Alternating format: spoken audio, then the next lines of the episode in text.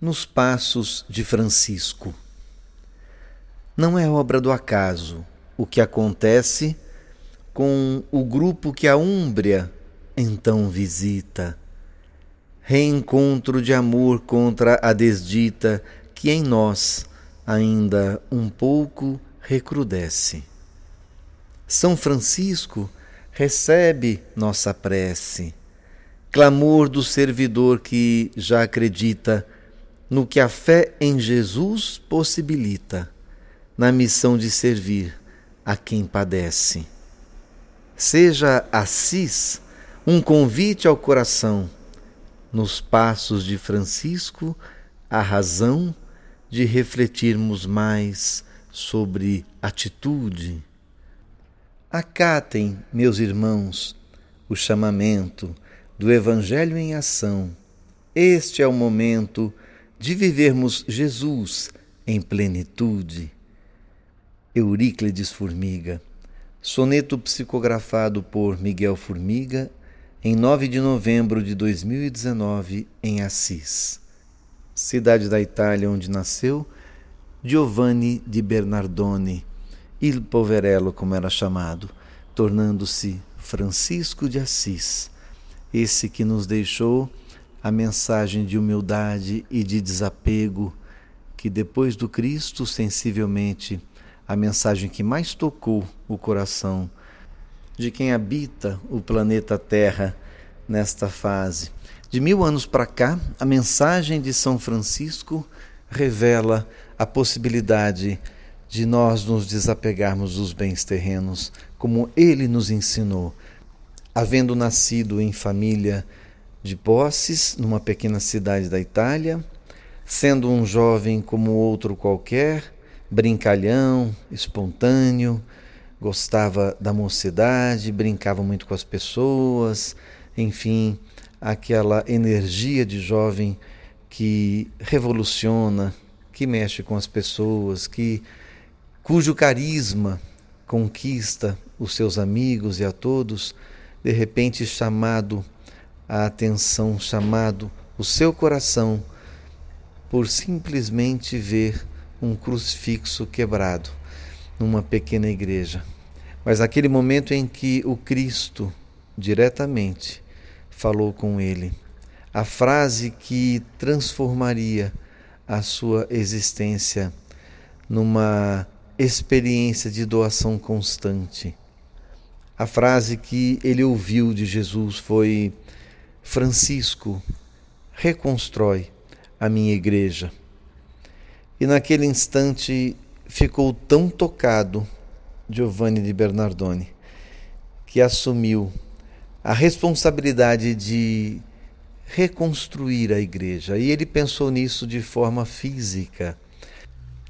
Recolheu as pedras, chamou os amigos para a reconstrução daquela igreja em ruínas, que hoje lá está em Assis, para todo aquele que com a possibilidade de viajar até lá, pode sentir a energia intensa que existe em todos os lugares, aliás, não só neste, mas em todos os pontos onde Francisco eh, esteve, trabalhou, passou, onde ele se recolhia para orar, como falamos no programa anterior, no Talentando da semana passada.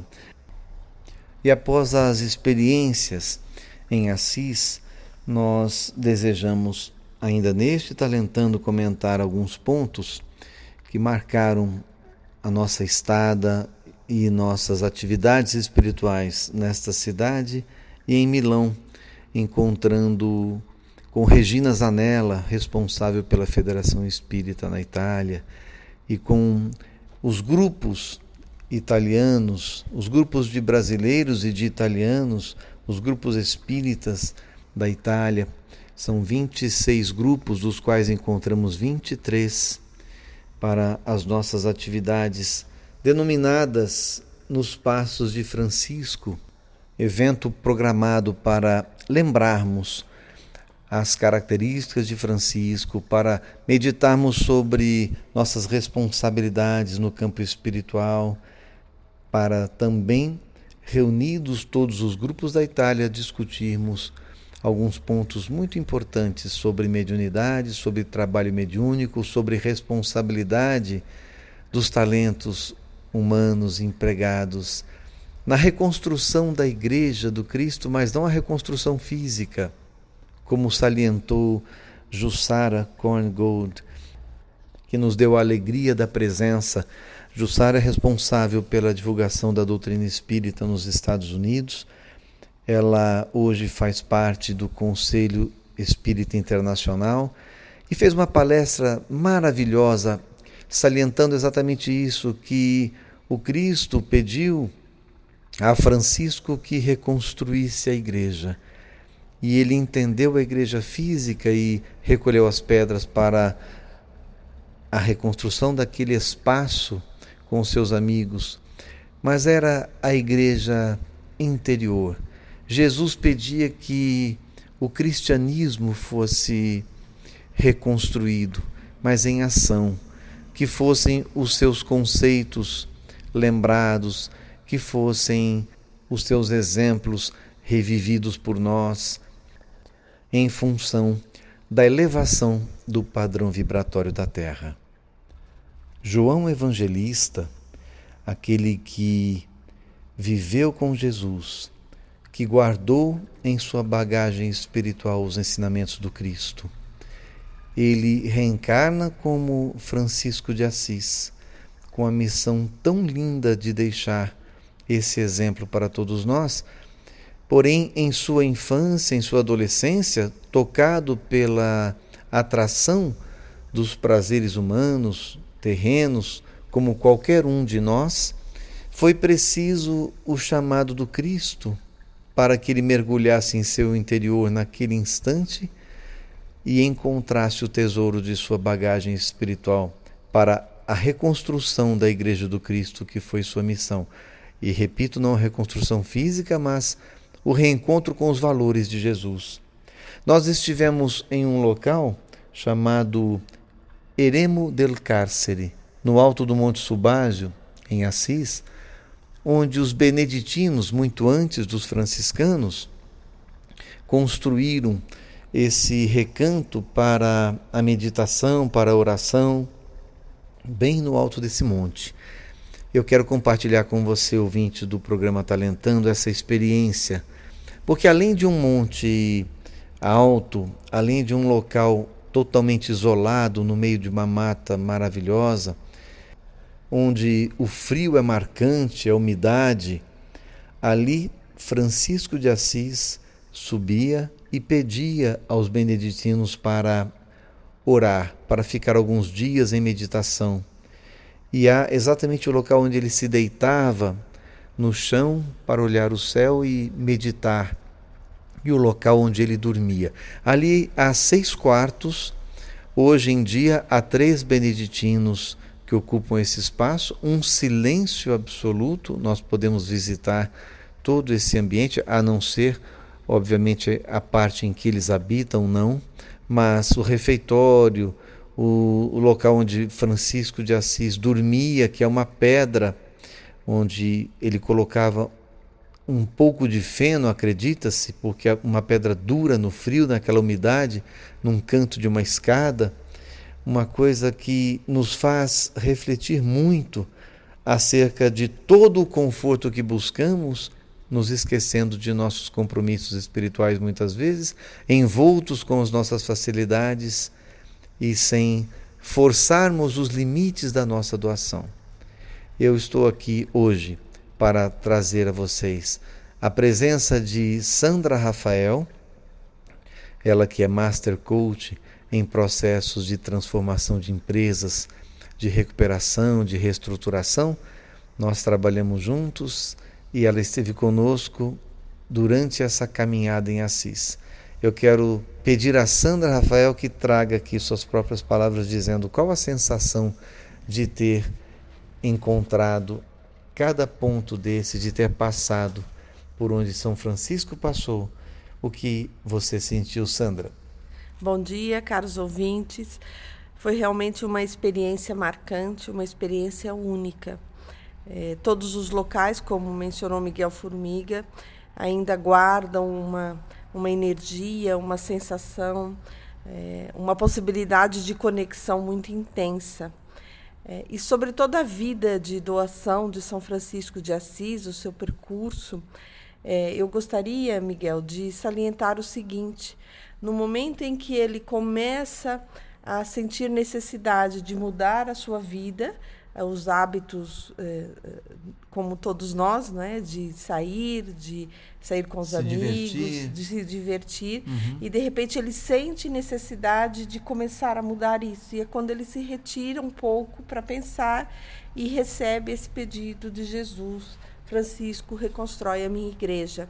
E esse é um ponto importante, porque ele, um jovem de família é, de renome, é uma pessoa importante na, na sociedade, ele, sem receios, ou ainda que os tenha tido, teve a coragem de assumir uma postura completamente diferente e de se conectar com o seu eu interior, com aquilo que, que seria a sua missão de vida, e rompe é, com toda com toda aquela aquele paradigma, né? Isso, e o glamour e as, a, a vida é, boa e as facilidades e ele tem a coragem de romper com tudo isso até contra a vontade de seus pais, do seu pai principalmente, de seus amigos, para seguir aquele chamamento interior. E aqui eu faço uma analogia à, à nossa vida. Não é? Quantas vezes nós sentimos dentro de nós é, uma vontade, uma necessidade até de trilhar outros caminhos, de é, ressignificar nossas vidas e porque vai ficar feio, porque as pessoas vão falar. O que vão dizer, o, que, que, vão, vão pensar dizer, de mim, exato. o que esperam de mim. E ele literalmente, Sandra, despiu-se, né? Não das roupas físicas apenas, mas de tudo aquilo que você menciona para esse mergulho e chamar a si mesmo a obra que tinha de realizar. Exatamente. É, e, e, é um momento importante esse da vida dele, e, e, mediante o trabalho que eu realizo, fiquei pensando muito sobre isso, né? que nós encontramos várias é, desculpas, né? o tal conhecido processo de autossabotagem, uhum. para não nos dedicarmos àquilo uhum. que é nossa vontade, que é nossa intenção, que é, é nossa, nosso compromisso espiritual por conta do que as pessoas vão dizer. Então acho que esse foi um dos grandes das grandes reflexões que eu trouxe comigo daquele local tão especial. É interessante lembrar que durante os nossos trabalhos mediúnicos, porque neste evento, com palestras de Haroldo Dutra Dias, de Jussara Korngold e nossas, enfim, houve um momento em que psicografei naquele espaço tão lindo, lembrando Francisco de Assis, daqueles temas todos, e o Formiga, meu pai, é, me passa uma mensagem para uma moça que nós não conhecíamos, chamando a atenção para as suas responsabilidades na mediunidade, seu compromisso. Todos ficaram muito tocados por aquela aquele alerta do formiga e exatamente o que você está dizendo, porque na mensagem ele salientava ela. É, comumente você diz: a casa espírita é longe, eu estou cansada, hoje eu não vou. E, e lembrando que ela, com fluidos de cura, com possibilidade de doar seus, o seu amor, a sua energia em prol de alguém doente, é, incontáveis vezes ela não foi à casa espírita porque estava cansado, porque era longe, isso a casa sendo em Milão. E ela presente nesse evento ficou muito emocionada. Ou seja, todo esse tema da busca interior, do autoconhecimento, da transformação necessária, é, atendendo ao pedido do Cristo interior em cada um de nós, para que cumpramos o nosso compromisso espiritual. Isso tocou a todos. E nós estamos com esse programa uma semana depois, falando a mesma coisa, porque em nós vibra profundamente essa passagem em Assis. Isso marca a nossa vida, não é? completamente. É uma, é uma transformação, é, percebermos o quanto nós, o tão pouco que nós nos doamos, o tão pouco que nós renunciamos ao conforto e estabilidade em função, em prol do outro, mas principalmente em prol da nossa é, reforma íntima, da nossa busca interior. E, e, e, isso feito com muito amor, apesar de todo o sacrifício físico, não é? de frio, de dormir na pedra, é, o amor, a alegria, a vontade realmente de seguir aquilo que era seu compromisso. Os benfeitores que nos assessoram, Sandra, eles não nos pedem que abandonemos os bens materiais, que abandonemos o conforto, não é verdade? Eles pedem apenas que nós não nos relaxemos a ponto de não cumprir o pouco que, que prometemos. Quando o Formiga menciona aquela nossa amiga Nádia, dizendo que ela estava displicente para com a responsabilidade de ir à casa espírita e de se dedicar à doação, na verdade chama a atenção de todos nós Será que estamos dando o melhor? Será que fazemos hoje aquilo que podemos pelo próximo que nos aborda? E não somente na casa espírita, mas em todos os lugares onde estamos? Será que abrimos o coração para compreender as limitações do próximo? Será que nós temos a melhor palavra para aquele que espera uma centelha que possa iluminar o seu caminho? Será que nós temos a conexão com Jesus de forma consciente para dar o melhor no nosso dia a dia?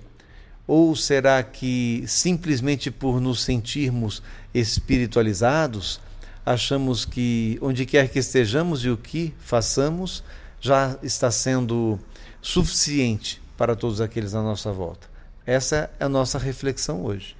É, e é uma reflexão importante, porque é, é muito fácil ser tudo isso dentro da casa espírita, não é? O grande desafio é quando estamos fora, no dia a dia, na rua, no trabalho, em família, com, na sociedade, e darmos exemplo disso. Também uma, uma é, situação marcante para mim foi a renúncia, o amor e a dedicação de Clara a São Francisco de Assis. E aqui também cabe muito bem, é, porque a missão de Clara foi, é, obviamente, orar e, e, e, garantir a sustentação espiritual para a missão de Francisco. Essa foi a doação dela. Então, muitas vezes, a nossa doação não é, é, tão expressiva ou a espiritualidade não nos pede de forma assim tão marcante toda essa renúncia e uma vida de grandes sacrifícios. É, pode ser apenas, entre aspas, não é, a oração, a vibração, a sustentação para que alguém com uma missão mais expressiva, mais marcante, mais difícil tenha é, a oração e tenha a, a, a, vibração necessária que o ajude na sua caminhada. Essa doação também é, diz-nos respeito em relação a outros. Né? É bom lembrarmos que um dos talentos mais importantes, quando o Cristo nos fala da caridade, fora da caridade não há salvação. A Sandra lembra agora que Caridade é o ato de tão amplo, né? Um ato amplo de oferecermos o melhor que temos a todos. E o fato da sustentação espiritual, e aí já pensando no âmbito muito maior, se cada um de nós mantivesse o pensamento elevado, a, a crença na possibilidade da melhora, a confiança em si mesmo nessa autotransformação, se nós não fôssemos tão displicentes dizendo: "Ah, é difícil, eu não vou fazer. Ah, eu não sou santo", que é o que nós comentamos sempre. "Ah, eu eu tentei, mas olha, a vida é tão difícil".